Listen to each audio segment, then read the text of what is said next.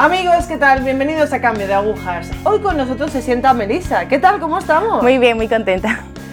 Gracias por estar aquí. Bueno, pues vamos a empezar un poquito por tu infancia. ¿Cómo era la infancia de Melissa? Era una, infancia feliz, la verdad. Como la, sí, como era un niño bien. Tenía, bueno, vivía con mi madre. Mi padre murió cuando éramos pequeñas, pero yo creo que mi mamá supo muy bien cómo no ocupar ese espacio, porque vamos, es un espacio que no. Pero sí, supo cómo manejar la situación, podría ser la palabra correcta. Sí, supo manejar la situación y la verdad es que siempre, sí, recuerdo una infancia muy feliz, siempre como llena de mucho amor, de, de mucho, de mucho acompañamiento de, pues, de mi familia, con mis hermanos. Así, hacíamos muchísimas cosas de pequeñas, me acuerdo que eso también creo que ayudó. O sea, hacíamos el colegio y en la tarde hacíamos danza, música, y bueno, entonces estábamos siempre como muy, muy ocupadas con todas las cosas. Y eso, claro, y eso hace que tengas una infancia como muy, muy movida. O sea, creo que no era como la de un niño normal a la final y que va al colegio y luego está en la casa y toda la tarde pasa ahí, sino que hacíamos mucha, muchas actividades y eso hacía que estés como siempre comprometida. También te ayuda creo que a ser como muy responsable desde muy pequeña, porque al asumir otras responsabilidades aparte, que es la del colegio, pues estás siempre ahí como sabiendo que tienes que cumplir con todo. ¿Cómo se desarrolla la adolescencia? ¿Cómo recuerdas esa etapa? ¿Cómo te comportabas en esa etapa? O sea, Vamos, no salías- es que, no es que todo el, pasaba todo el tiempo rezando, ni no hacía nada de esas cosas. no salías hacía nada de o- esas cosas. Hacía lo que hace un adolescente promedio normal, creo. Tampoco es que iba por ahí y andaba. No, era como. Es que hacíamos muchas cosas, de verdad, Cristina. Es que como que yo siento que absorbía Vale, todo. o sea, que teníais más tiempo. actividades extraescolares. Sí, que- y eso hacía que esté como en, durante todo el tiempo de los Más estudios del colegio. Sí, no tenía como mucha opción de, de hacer otras cosas porque había ensayos, cosas así. La verdad es que recuerdo como toda esa etapa de, desde la infancia a la adolescencia así, siempre como haciendo muchas cosas extras que... Ese tipo de cosas, por ejemplo, el, el hacer muchas cosas, ¿te llenaba? ¿Tú te sentías llena? Tú decías, ah, pues mira, hago danza, hago música, hago tal. Mira, me siento llena. No, yo creo que no me no, para nada. Yo era, no sé, creo que era una persona muy pues, competitiva, egoísta, me gustaba mucho sobresalir en todo lo que hacía, en todo lo que hacía. Entonces, como siempre había sido buena estudiante en el colegio, pues ya luego cuando estudié música, si no podía a la final tocar bien alguna partitura que me ponían, me frustraba muchísimo, porque quería siempre como ser la mejor en todo lo que hacía, lo mismo en la danza, en todo. Entonces, no creo que me llenaba, más, me, más que llenarme era algo, sí, que me tenía todo el tiempo como así, en una Incluso inquieta. Sí, sí, no- o sea, lo disfrutaba, ¿no? Lo disfrutaba, lo hacía como, sí, lo disfrutaba y, y- y me gustaba hacerlo, creo que es algo que me gusta. Pero sí, no, no me sentía, ni siquiera pensaba si me sentía llena, si me llenaba o no. ¿A partir de qué acontecimiento crees que entra Dios en tu vida? A ver, yo bueno, tenía la vida esta que te contaba un poco normal, como de cualquier persona. Luego fui a la universidad, todo lo, lo más normal que se pueda. Y bueno, tengo una hermana, tengo una hermana me- menor, mi hermana menor. Entonces ella, estudiamos juntas en la universidad. Ella estaba en, cursos menores, pero estudiábamos juntas, entonces pues nos veíamos en la universidad y esto. Siempre habíamos tenido una relación muy, muy cercana, sí. ¿Cuántos Sí, años os lleváis? nos llevamos, no, no mucho, pero yo creo que tampoco para ser tan cercanas. Nos llevamos como tres, dos años, ocho meses. Pero no sé, como, como, sí, como tengo dos hermanos mayores y luego después de algunos años nacimos nosotras dos, creo que eso hizo que sí, que nuestra mamá pues nos críe como así, siempre juntas. Y eso hizo que tengamos como una relación muy, muy, muy cercana. Entonces compartíamos todo, bueno, éramos como mejores amigos. Y a partir de, cuando ella entró a la universidad y ella no había hecho la confirmación en el colegio porque estudió en un colegio de religioso, sino en, en otro- en Bellas Artes. Entonces cuando entró a la universidad se metió a un curso de confirmación que había en la universidad donde estudiábamos y ella tuvo una conversión en este, en este curso de, de confirmación en un retiro. Y, encon- y sí, pues en ese retiro se dio cuenta que tenía que ser religiosa. Entonces llegó un día a la casa y dijo, pues bueno, yo voy a ser religiosa y esto. Y eso para la familia fue como, Boom. sí, fue como, sí, como una bomba total. Nadie se, le- se lo esperaba ni se lo imaginaba, a pesar de que éramos como súper católicos todos y esto no, no sé, era como, nadie se imaginaba que, que sí, que algún, no sé, que alguien de la familia podría como que ser religiosa y esto. O vivir tan radicalmente la fe. Yo creo que, que era eso. No, más, más que nada como vivíamos una fe un poco light, creo yo, la verdad. Ver que alguien como que quería radicalizar su vida totalmente a Cristo era como un poco, un poco fuerte. Para la familia, porque no era como algo que estemos Ya. acostumbrados, creo.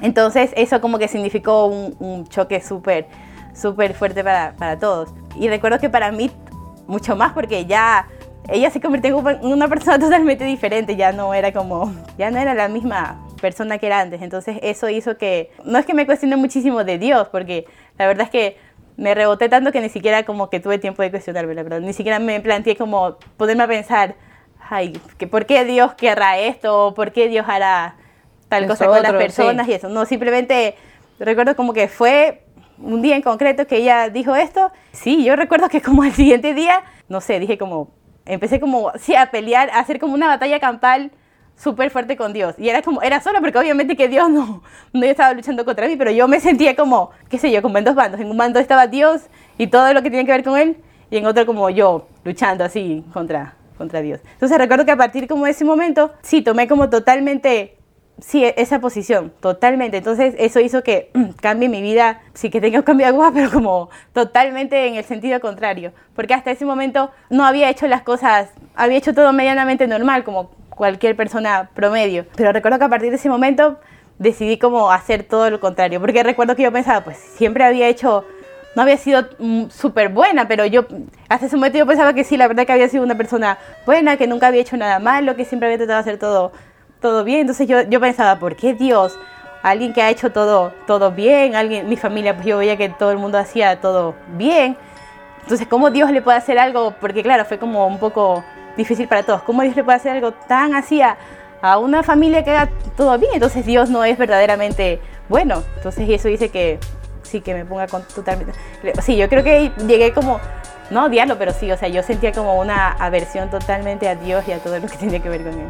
¿Y para tu hermana cómo era esto? Porque claro, eh, claro, ponte en la situación de tu hermana en el sentido de yo he provocado esta aversión, como dices tú, hacia Dios en mi hermana mayor. Yo supongo que para ella debe haber sido muy difícil. Ahora lo de en ese momento, eso, claro, a partir de ese momento empecé pues, a hacer muchas cosas malas.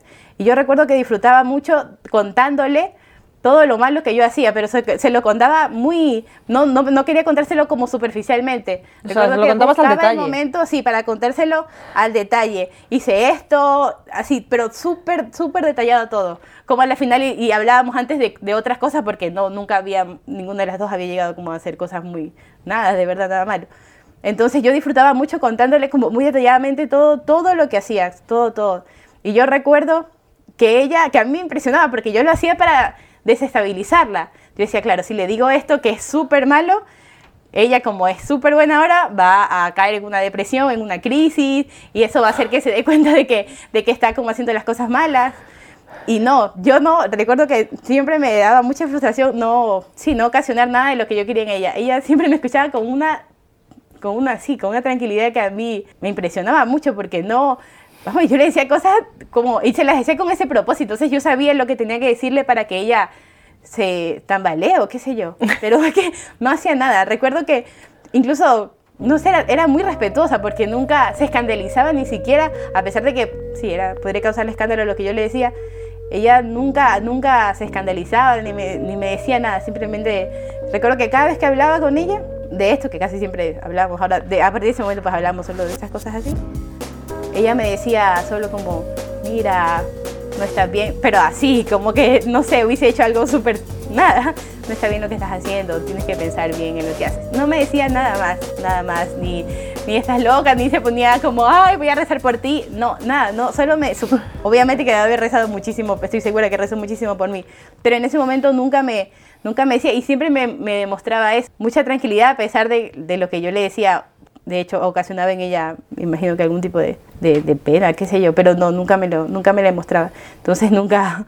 Con esa rebeldía y con esta forma de contarle a tu hermana, por ejemplo, todas las cosas malas que hacías, en el fondo, ¿qué crees que buscabas? Yo, yo creo que buscaba llamar su atención a la final, no qué sé yo. Ahora me pongo a pensar y digo es que era muy egoísta, claro, porque era como mi hermana, no era hermana de nadie más. Y claro, estaba como teníamos los mismos amigos, a pesar de que no teníamos la misma edad y ella tenía su grupo de amigos, pero como hacíamos cosas, muchas cosas juntas, las extracurriculares casi siempre las hacíamos juntas.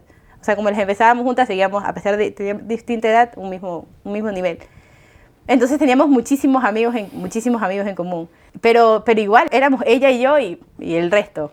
Hasta antes. Entonces, a ese momento ella ya cambió totalmente y yo creo que, que sí, o sea, era como muy egoísta. Yo quería ¿Pero qué sentía? ¿Celos de Dios? No, es que, ¿sabes que Nunca, es que sí, nunca me puse como a pensar en plan, siento celos de Dios porque me ha quitado a mi hermana. Yo no, no lo pensaba así, No, ahora, ahora que cuando ya lo analizo como más fríamente y mirando como un poco para atrás, sí que digo, Claro, era, más que era algo absurdo, pero al final hiciera celos, pero en ese momento yo no sentía celos porque yo, no sé, sentía que, que yo iba, era, yo me sentía de verdad, Cristina, como todo el tiempo en una batalla, así, en plan, en una batalla, en una batalla totalmente. O sea, yo tengo que ganar a Dios sí, para poder recuperar a mi hermana. Eh, exactamente, entonces bajo, bajo todo lo que yo tenía que hacer era eso, o sea, a partir de ese momento como, sí, todo todo lo que, lo que hacía era como en, ese plan de, a ver, puede ser que esto haga que ella, ella salga. Porque claro, era todo lo contrario. No, lo, no es lo que, yo, lo que yo hacía, seguramente no es que hacía que ella reaccione diferente, pero cada vez que iba pasando el tiempo, el tiempo, yo veía que era todo lo contrario. Cada vez se iba comprometiendo más y más y más y más. Entonces yo nunca logré o, sí, ocasionar en ella o, o, sí, ganar de una cierta manera la batalla. Pues a seguir la universidad y bueno, empecé como cada vez Claro, yo, sí, es que hacía, de verdad, yo ahora me pongo a pensar los 10 mandamientos, vamos, no cumplía ninguno. Y era, con, yo, y era consciente, lo que más me impresiona ahora y me da como mucha tristeza es que era consciente. Muchas veces, a veces las personas pues cometen pecados o, o hacen, sé yo, hacía cualquier cosa, jugaba la Ouija, pero es que no sabía que eso era algo malo contra Dios pero yo era consciente de que todo lo que hacía, absolutamente todo lo que hacía, porque sí que tenía esa formación cristiana desde el colegio y tenía como mucha claridad que los mandamientos y estas cosas las tenía como muy claras. Entonces yo era consciente de que todo lo que hacía estaba mal y lo hacía sabiendo que eso no le iba a gustar a Dios, porque como yo estaba peleando con Dios, si yo, si yo sabía que Dios decía no robar, pues decía, bueno, pues hay que robar porque eso es lo que Él no quiere, por ejemplo. Y así vamos con todo, con todo, con todo. Entonces, yo recuerdo que sufría mucho también, a, pesar de que, sí, seguramente por fuera... Parecías una cosa, pero en el fondo tú cuando llegabas a tu casa... Claro, yo recuerdo que vivía mucho como para, no para el momento, pero sí, hacía mucho lo que me apetecía en el momento. Y ya cuando se acababa eso, llegaba a mi casa y sí, me, o sea, me sentía mal porque ya se había acabado como lo que para lo que había luchado era para algo momentáneo y ya se acababa. Y recuerdo que era una persona muy, claro, muy, no, no, no muy triste, porque al final y no era triste, porque puede ser que, no sé, la forma de ser no me dé como para ser una persona triste todo el tiempo, pero sí era muy, muy amargada, no sé, pero era como que me enojaba con muchísima facilidad, sí, o sea, como que me apestaba como todo el mundo para mí, sí, era como muy borde, no sé, con todo, con, con todos, con las personas, con todo, con todo, con absolutamente todo. Y yo creo que también durante ese tiempo me rodeaba mucho de gente, de mucha gente, pero es que había mucha gente de la iglesia que a mí me decía que era como una exageración todo lo que estaba haciendo mi hermana. Entonces, eso para mí en ese momento era un gran respaldo porque yo decía, pues no está mal lo que yo estoy pensando, porque si hay gente dentro de la iglesia que me dice que es una exageración todo lo que está haciendo ella, es que yo tengo la razón, o sea, no soy la única que piensa así. Mucha gente que, que también está adentro como ella dice lo mismo, entonces la que está equivocada es ella. Vale, ¿dónde crees que hace clic? ¿Dónde hace ahí la cosilla? Yo, bueno, y así transcurrieron todos los años de la vida. Hasta que mi hermana pues siguió, se ingresó a, una comunidad religiosa, se fue, se fue de la casa y todo. Ya en el 2015 vino a vivir a España para poder continuar su proceso. Y pues eso para nosotros también fue como... Un shock. Total, claro, total, total. Yo creo que hasta ese momento no, no es que éramos conscientes, pero uno, como está cerca, uno cree que, que todavía la puede ya cuando la ves coger el avión y marchar. Exactamente, ya dices ya, ahora sí, ya ni vuelta para atrás. Y en el, sí, en el 2016 ella entró al noviciado. Entonces con, con mi, sí, pues con mi, con mi madre y con mi abuela organizamos un viaje para poder estar en su entrada de noviciado. Vinimos acá, a España, ese año, y al principio sí, yo tenía mucha ilusión de verla, obviamente, porque... Sí, pero tú venías escéptica total.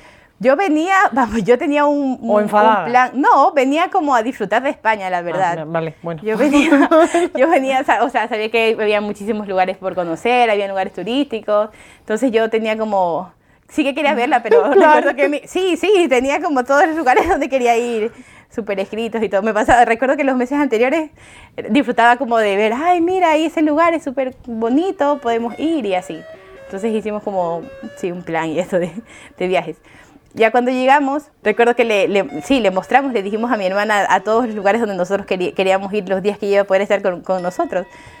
Y a mí me impresionó porque ella fue muy, o sea, fue muy determinante y nos dijo que no, que ella no iba a ir a ninguno de esos lugares, porque todos eran, no eran lugares malos, pero eran lugares súper turísticos. Entonces ella dijo que si, sí, que si ella quería que nosotros viajamos con ella, pues no, ella no iba a ir porque a esos lugares ella no.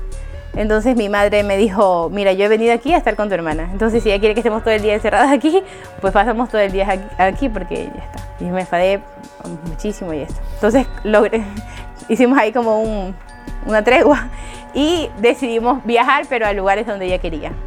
Entonces fuimos a Fátima, estuvimos así como que recorriendo Santiago de Compostela, todos estos lugares religiosos. Entonces, eso, para mí ese viaje era súper aburrido. Porque ¿Para qué he venido? Claro, yo recuerdo que a mí me daba mucha vergüenza escribirle a mis amigos y a la gente. Claro, estás en España y te preguntaban, ay, ¿qué tal? ¿Qué estás haciendo? Y yo haciendo Rosario de Antorchas en Fátima. Era como, no, era fatal. Para mí era fatal, fatal, de verdad. O sea, es que la iglesia era. Entonces, pues así todo el tiempo, como en estos lugares. Y ya, bueno, un día hicimos una, una peregrinación con las familias de las, de las, sí, de las personas que habían venido a entrar al noviciado hacia Lourdes. Entonces nos levantamos súper temprano, recuerdo, y todo el mundo iba con muchísima... A mí me impresiona porque... Todo el mundo súper ilusionado muy contento.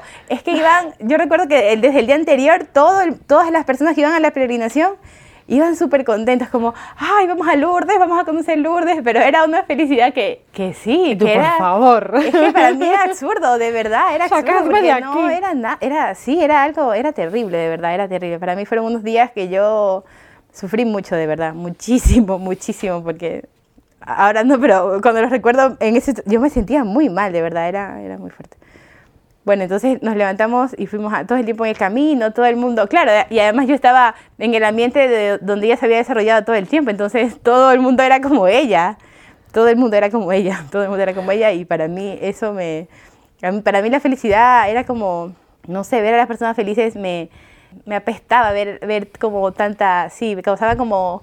Repulsión. Sí, como repulsión dentro de mí ver la felicidad. Yo veía la felicidad y para mí era como algo fatal. Vale, llegas a Lourdes. Llegamos a Lourdes, todo así, con la misma actitud, no tenía la actitud, la, tenía la misma actitud. No estabas abierta a nada. No, a nada, absolutamente nada, de verdad, absolutamente no falta nada. que lo jures. Absolutamente nada. Yo, o sea, Dios es muy misericordioso porque sí actúa, sí, a pesar de que sí, no nos hablamos, Él actúa. Yo Ahora pienso cuando uno se abre verdaderamente todo lo que puede recibir de Dios, porque a pesar de que estemos muy cerrados, Él, él actúa, Él actúa, Él siempre actúa. Entonces, bueno, llegamos, yo estaba súper cerrada, todo el mundo con mucha ilusión, y fuimos a la gruta, al lugar donde se le apareció la Virgen a Santa Bernadette, y éramos muchos, entonces justo llegamos a la hora del ángelus. Todos se arrodillaron a rezar el ángelus con muchísima devoción, y yo me quedé en la banca de, de atrás, parada, porque no sabía qué hacer. Entonces recuerdo que al ver al ver tanta, sí, tanta devoción y piedad en las personas que estaban ahí, me sentía igual un poco mal porque desentonaba muchísimo todo el tiempo, pero ahí era como un lugar público. Entonces decidí arrodillarme para estar un poco igual que el resto. Al tono. Sí. Y en el momento que me arrodillé, no es de verdad que no hice nada, Cristian. Solo me arrodillé y cerré los ojos porque oh, todo el mundo estaba así en esa posición. Y de pronto empecé a experimentar. Sí, fue, fue, fue, fue inmediato. Es que no pasaron no pasaron, no pasé ni un segundo. No me dio la oportunidad de verdad de, decir absolutamente nada, ni de pedir nada, ni nada, nada, nada. Yo solo me arrodillé, cerré los ojos para estar igual que todos. Y a partir de ese momento, yo sí, empecé como a ver delante de mí todas las cosas malas que yo había hecho durante todos estos años que había estado en esa batalla contra Dios, pero las veía como desde fuera no sé como espectadora. O sea, era como una película y van pasando las cosas. pero vamos, era como un mosaico, era una sola, era una sola imagen. Es que era como muy fuerte porque, vamos, era, era horrible además, porque todo lo que había hecho era algo, era horrible. Entonces lo veía como todo junto, como todo revuelto. Y claro, empecé a llorar muchísimo, muchísimo, muchísimo, porque desde afuera se veía ya era otra cosa, era otra cosa, se veía verdaderamente como es, horrible, se veía horrible, de verdad que yo recuerdo que yo creo que nunca había sentido tanta... ¿Vergüenza? Sí, sí, vergüenza, tanta pena, era de verdad, era una cosa muy, no sé, sentía como, me sentía como nada, de verdad, como, como nada, absoluta, era, era algo muy fuerte. Entonces yo veía todo eso y yo experimentaba en ese momento que todo eso me tenía, me tenía lejos de Dios, porque yo veía a, a, Jesús, o sea, después de todo eso que estaba ahí, yo lo veía a Él y eso, y eso hacía obviamente que Él no esté conmigo y me sentía una tristeza muy, o sea, muy grande, muy grande, muy grande, porque veía que todo lo que yo había hecho, que lo veía ahí tal y como era, era lo que hacía que ella no esté cerca de Él, pero lo o sea, por primera vez como que lo experimentaba de esa manera y de pronto, después sentí como mucho, mucho, mucha tristeza, yo veía cómo la Virgen iba pasando y mientras ella iba pasando, todo, todo eso lo iba borrando y iba quedando todo, súper limpio, inmaculado totalmente. Entonces ella iba pasando, pasando, pasando y a, y a, medida que ella pasaba todo se borraba, todo, todo. Y quedaba todo, sí, es que se desaparecía absolutamente todo, todo. No había nada, nada. Y de pronto cuando se desapareció todo, Jesús pudo acercarse a mí y los tres pudimos, sí, o sea, estábamos como súper juntos los tres, ahí, muy unidos. Y, yo creo que nunca en la vida me, había sentido como me había sentido, o sea, sentí, después de pasar de, de, la tristeza más grande del mundo a la alegría, o sea, una alegría total, total, total, es que ni siquiera se puede explicar como, sí, con palabras todo lo que uno siente en ese momento, porque es, es que de verdad, yo nunca en la vida me había sentido tan, tan feliz, tan feliz. Y ya, ya no quería, o sea, ya no me importaba nada, ya no, ya no quería, ya no quería nada, no, no, quería nada más en la vida que estar así como estaba en ese momento todo, todo el tiempo. ¿Cómo notan los demás tu cambio? Fue inmediato, o sea, todas las personas que estaban ahí dan fe de que fue, o sea, me habían visto tiempo antes y dicen, sí, o sea, todo el mundo siempre cuando, cuando hablamos de esto les impresiona eso, que fue como que yo recuerdo que me paré de ahí, de ese momento, y yo primero, me, dolían muchísimo las rodillas. Nunca había estado tanto tiempo rodilla en mi vida, supongo que había pasado algún tiempo. Pero yo veía, yo sentía que sí, que se me habían como limpiado los ojos. Yo veía total, o sea, veía todo, veía todo diferente, todo, todo, todo, todo, absolutamente todo. Entonces, la gente, sí, que todo el mundo dice que, que fue inmediato. Además, fue inmediato. Yo creo que fue tan fuerte lo que me pasó que, sí, es que no, no podía actuar de otra manera. Es que ya era otra persona. Yo me levanté de, de, ese lugar y era otra persona totalmente, totalmente, totalmente. ¿Cómo llegas hasta aquí? Hasta el hecho de... Bueno, ahora explícanos un poco por qué vas así vestida, dónde estás ahora, explícanos un poco. cuando fue mi, sí, cuando fue mi conversión en Lourdes, yo recuerdo que le pregunté, claro, como sentía tanta felicidad, yo ahí en ese momento, ya luego de todo esto, le pregunté a Jesús que qué tenía que hacer para sentirme así como sí, así de feliz como me sentía en ese momento, ¿qué tenía que hacer para sentirme así de feliz toda la vida? Y él fue como súper claro para mí, súper, súper claro para mí, que para ser feliz, sí, para sentirme así de feliz como me sentía en ese momento, tenía que ser religiosa. Sí, no había otra opción, no, no había. Y a mí me impresiona porque eso ni siquiera me, ocasionó dolor. o sea, nada. Es que a mí ya no me importaba ni nada. Rabia, nada. Ni rechazo, ni rebeldía. Nada, nada, nada. Porque si yo, o sea, es que como querías estaba tan feliz y si tenía que hacer eso para ser así de feliz, pues me daba, me daba igual dónde, con quién, o sea, me daba igual todo con tal de, ser así feliz. Y bueno, pues pasó eso. Luego de tres semanas de eso entré de postulante a una comunidad religiosa, a la comunidad donde estaba mi hermana. Y pues ahora estoy aquí ya. Bueno, y genial, ¿no? Sí, sí, de ah. verdad es que nunca. sí, súper genial, ¿no? A mí me impresiona mucho cómo, primero sí, cómo la vida te puede cambiar y cómo la misericordia de Dios es infinita porque muchas veces estamos, creo que sí, la dificultad del mundo ahora es que no tenemos a Dios en primer lugar y pasamos como la vida en cosas que no son permanentes, solo Dios permanece para siempre, solo Dios. Y tratamos de llenarnos con cualquier cosa. Y eso hace que nuestro corazón se cierre a Dios. Y a pesar de eso, su misericordia es tan infinita que Él, yo creo que aprovecha que vayamos a un lugar. O sea, en mi caso ni siquiera es que me abrí. Yo creo que solo ir, aunque sea obligada y porque no me quedaba otra opción, a un lugar, en este caso a Lourdes, a Lourdes hizo que sí, que mi vida cambie por completo. Y ahora es que todos los días solo le doy gracias, obviamente, porque mi vida cambió totalmente, totalmente. Y ahora soy súper feliz. Me alegro. Genial. Sí, sí. Melissa, me he quedado sin tiempo. Qué horror. Siempre igual. Gracias, gracias por estar aquí, por hacer tu testimonio real aquí delante de todos y por sobre todo por dar el mensaje de que aunque estemos cerrados, Dios es misericordia y bueno, nos abre el corazón. Sí. Gracias. Amigos, pues me despido, me despido de vosotros, ya no tengo más tiempo. Bueno, hay esperanza, estamos cerrados, tenemos el corazón cerrado, pero Dios ahí nos persigue, nos persigue, nos persigue, va detrás de nosotros. Y al final esa apertura a Dios, ese sí, ese sí quiero a Jesús, ese sí a la fe católica. No lo olvidéis. Gracias, gracias.